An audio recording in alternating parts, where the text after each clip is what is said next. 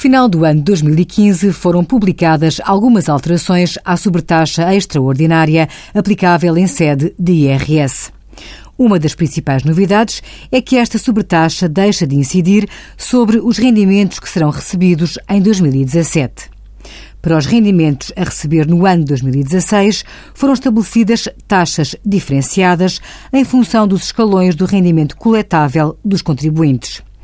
Esta sobretaxa será aplicada depois de deduzidas as retenções na fonte de IRS e as contribuições obrigatórias para a Segurança Social e apenas sobre a parte que exceda o ordenado mínimo nacional, atualmente fixado em 530 euros.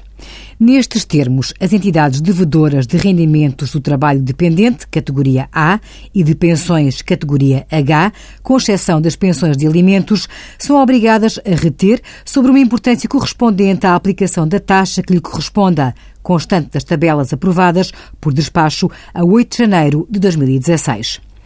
Por fim, foi criada uma cláusula de salvaguarda que impede que os contribuintes que sobem de escalão de rendimento coletável por via da redução da sobretaxa fiquem prejudicados.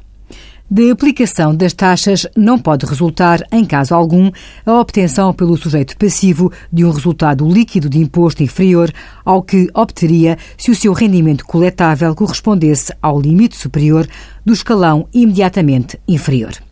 Envie as suas dúvidas para conselhofiscal.tsf.occ.pt.